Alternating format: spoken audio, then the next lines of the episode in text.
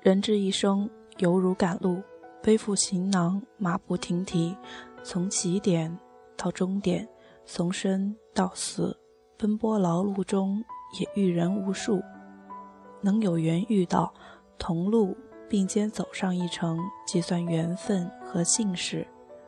然而，人生的残酷在于，绝少或者没有人能够一路相陪。如果有，那么其中一个为了对方而付出了自己的一辈子。因此，哪怕是父母、夫妻、挚友，都难逃此环。所以啊，人注定了要学会一个人走。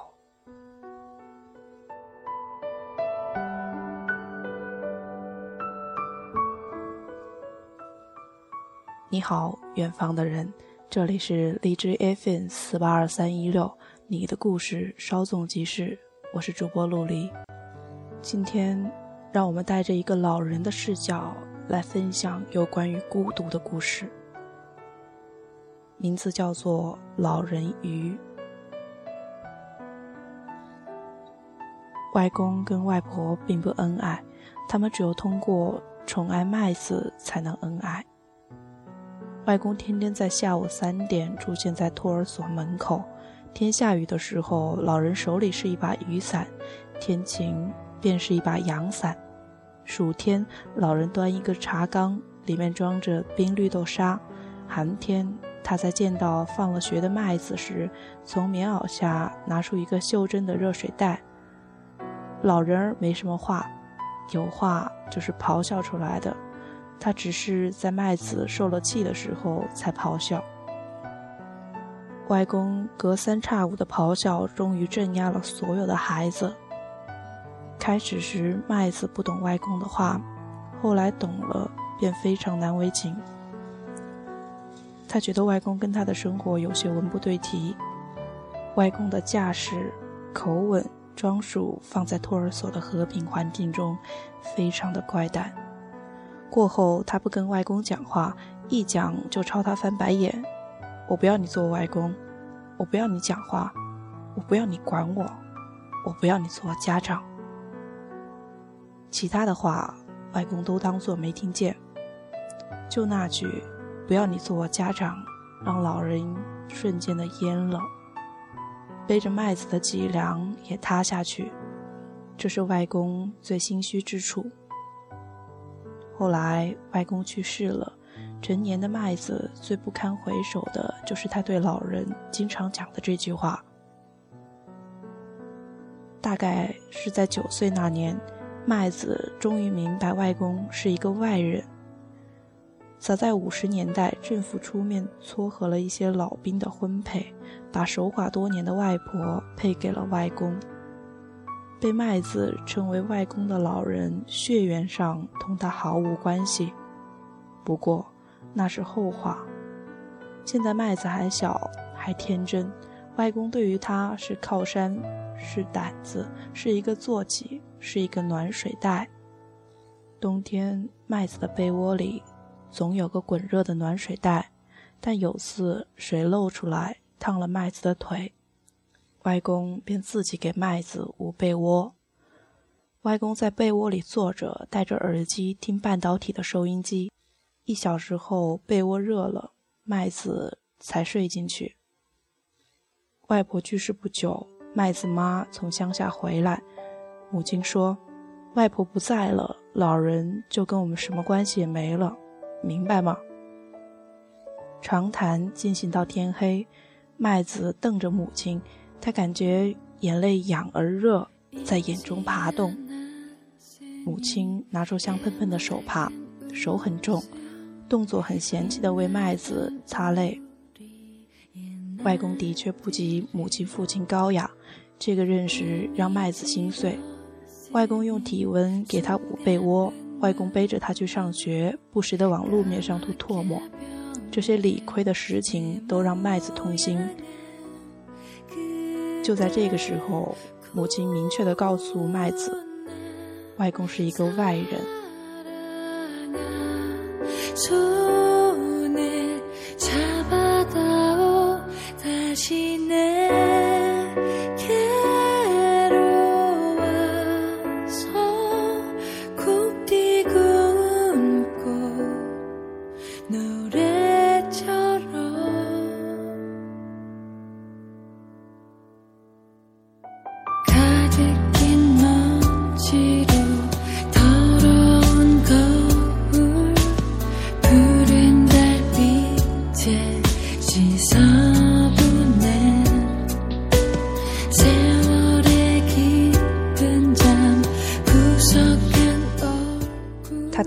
父母的要求，这个要求很简单，就是亲口对外公说：“外公，我想去跟爸妈一块生活。”但麦子妈和麦子爸没料到的是，麦子临场叛变了。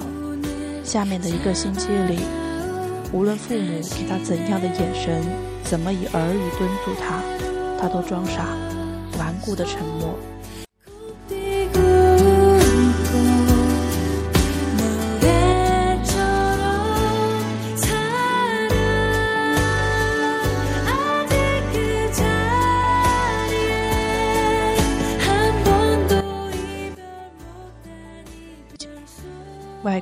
天傍晚摘下后院的丝瓜，又掏出咸蛋，剪下几节咸鱼放在米饭上蒸。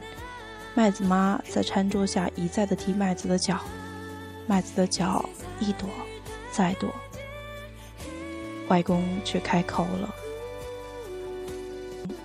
外公把蛋黄放在麦子的碗里，自己吃蛋白。麦子妈说：“光吃蛋白还得了？”外公说：“那是他的福分，你要想吃，我还没得给你吃呢。麦子，你吃，跟外公有一日福享，就想，明个儿你走了，一个蛋就是没蛋白，净蛋黄，外公吃了又有什么滋味？”麦子听到此处，明白，外公从头到尾都清楚。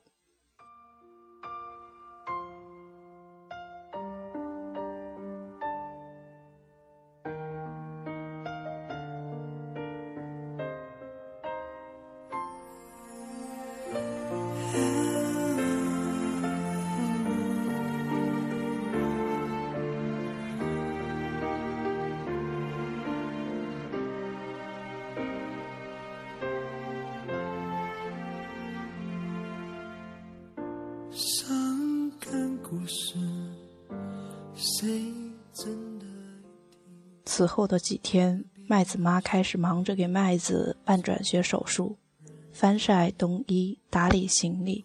麦子坚持不带棉袄，他悄悄地指着那些棉袄，对外公说：“外公，你看我棉衣都没带走，我还要回来的，你等我哟。”老人想点头。但他颈部的残疾让他摇头摇得很有力。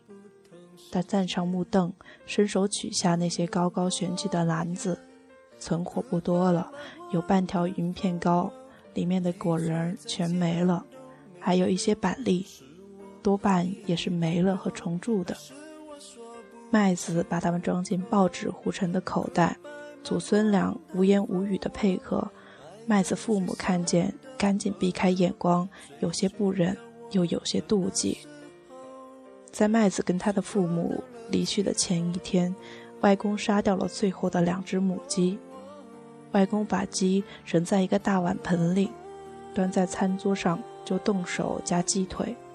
外公把鸡腿放在麦子的米饭中，麦子夹出鸡腿放进外公的碗里，一老一少打架了，鸡腿在空中。来来往往。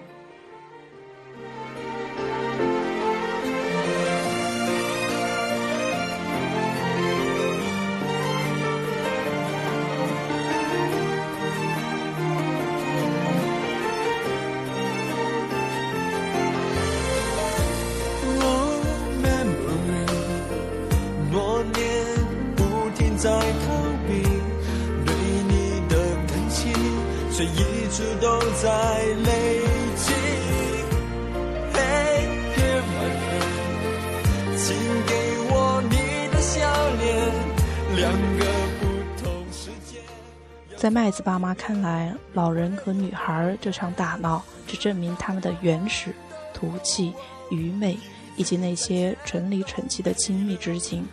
再有，就是穷气，拿吃来寄托和表现情谊，就证明吃的重要性，亦就同时证明吃的匮乏性。外公的确没有表现出太多的对于麦子的不舍，所有的不舍，就是个吃。他他在春天买到的那批鱼，现在全已现身掉在屋檐下，尽管生了蛆虫，但外公说刷洗掉，鱼肉还是上好的。他把所有的鱼洗净后，塞进了麦子妈的大旅行包。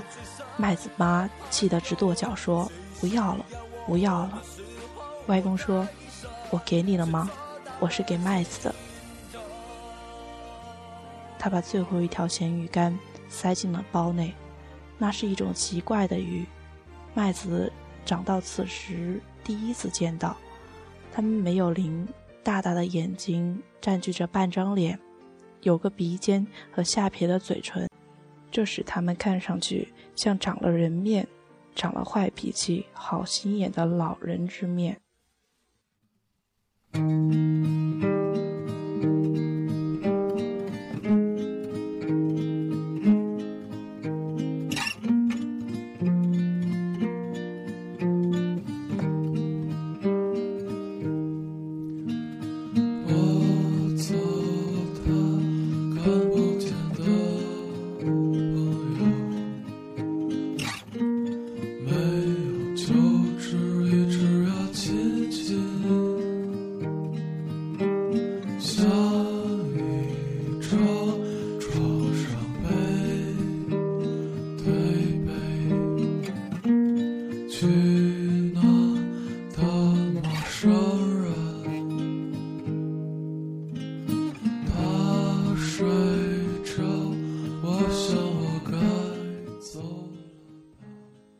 和外公分开的那些日子里，麦子非常意外地发现自己很少想念老人，偶尔想到，他就想到外公披挂一堆不相干的金属徽章，一拍胸脯就拍得叮当作响的形象。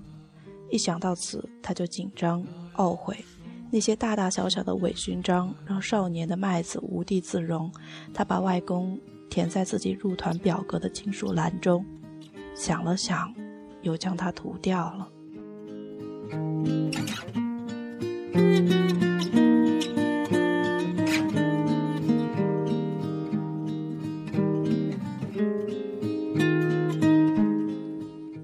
后来，麦子每隔一段时间都需要填此类表格，他从来不再把外公填进去。一次，麦子突然收到一封信，是别人以外公的口气写的。上面称小麦子，信的主要内容是请求麦子寄些钱给他。他说自己病了，并不碍大事，就是疼得不轻，一夜疼到明。有种进口止疼药，说是一吃就灵。若麦子手头宽裕，寄些钱，好去托人买这种药。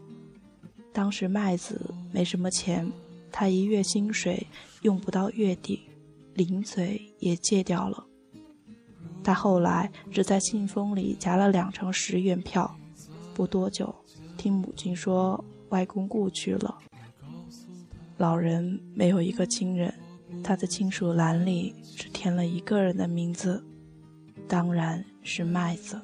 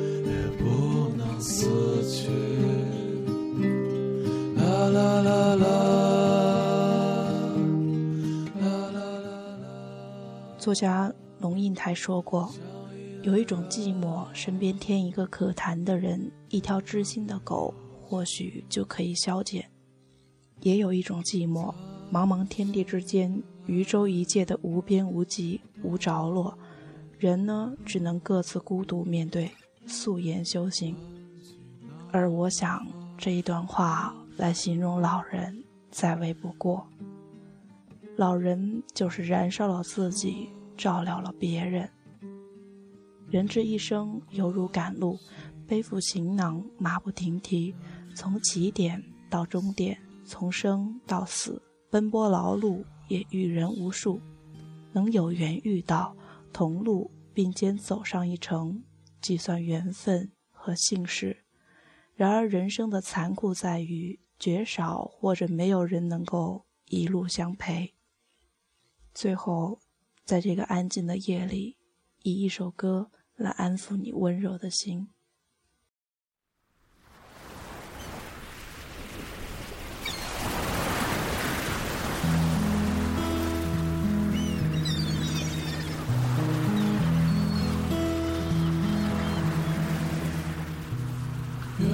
翻腾的山梁，飞过高耸的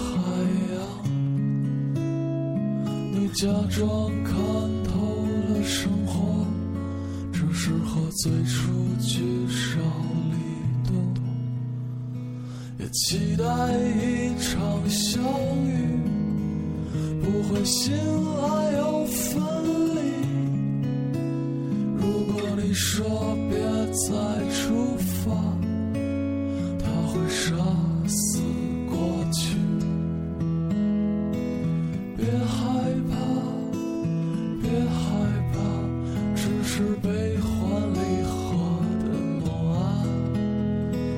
相信吧，相信吧，听他唱完这首歌，总有一天我。会变成一只不再垂涎自由的鸟，在你的笼子里陪着你睡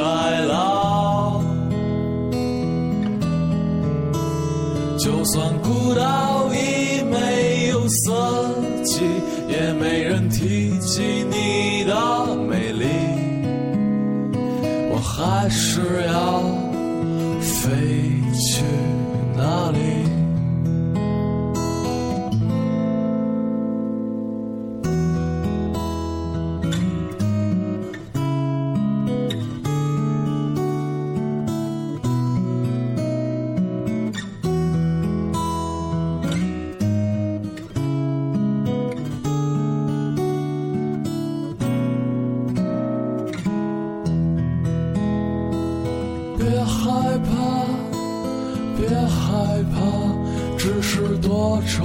勇敢的梦啊！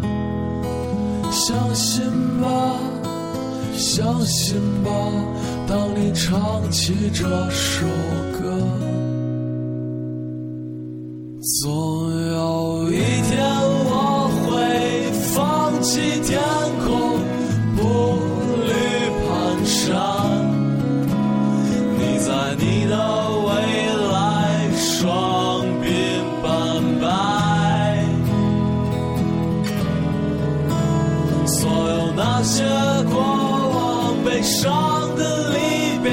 在于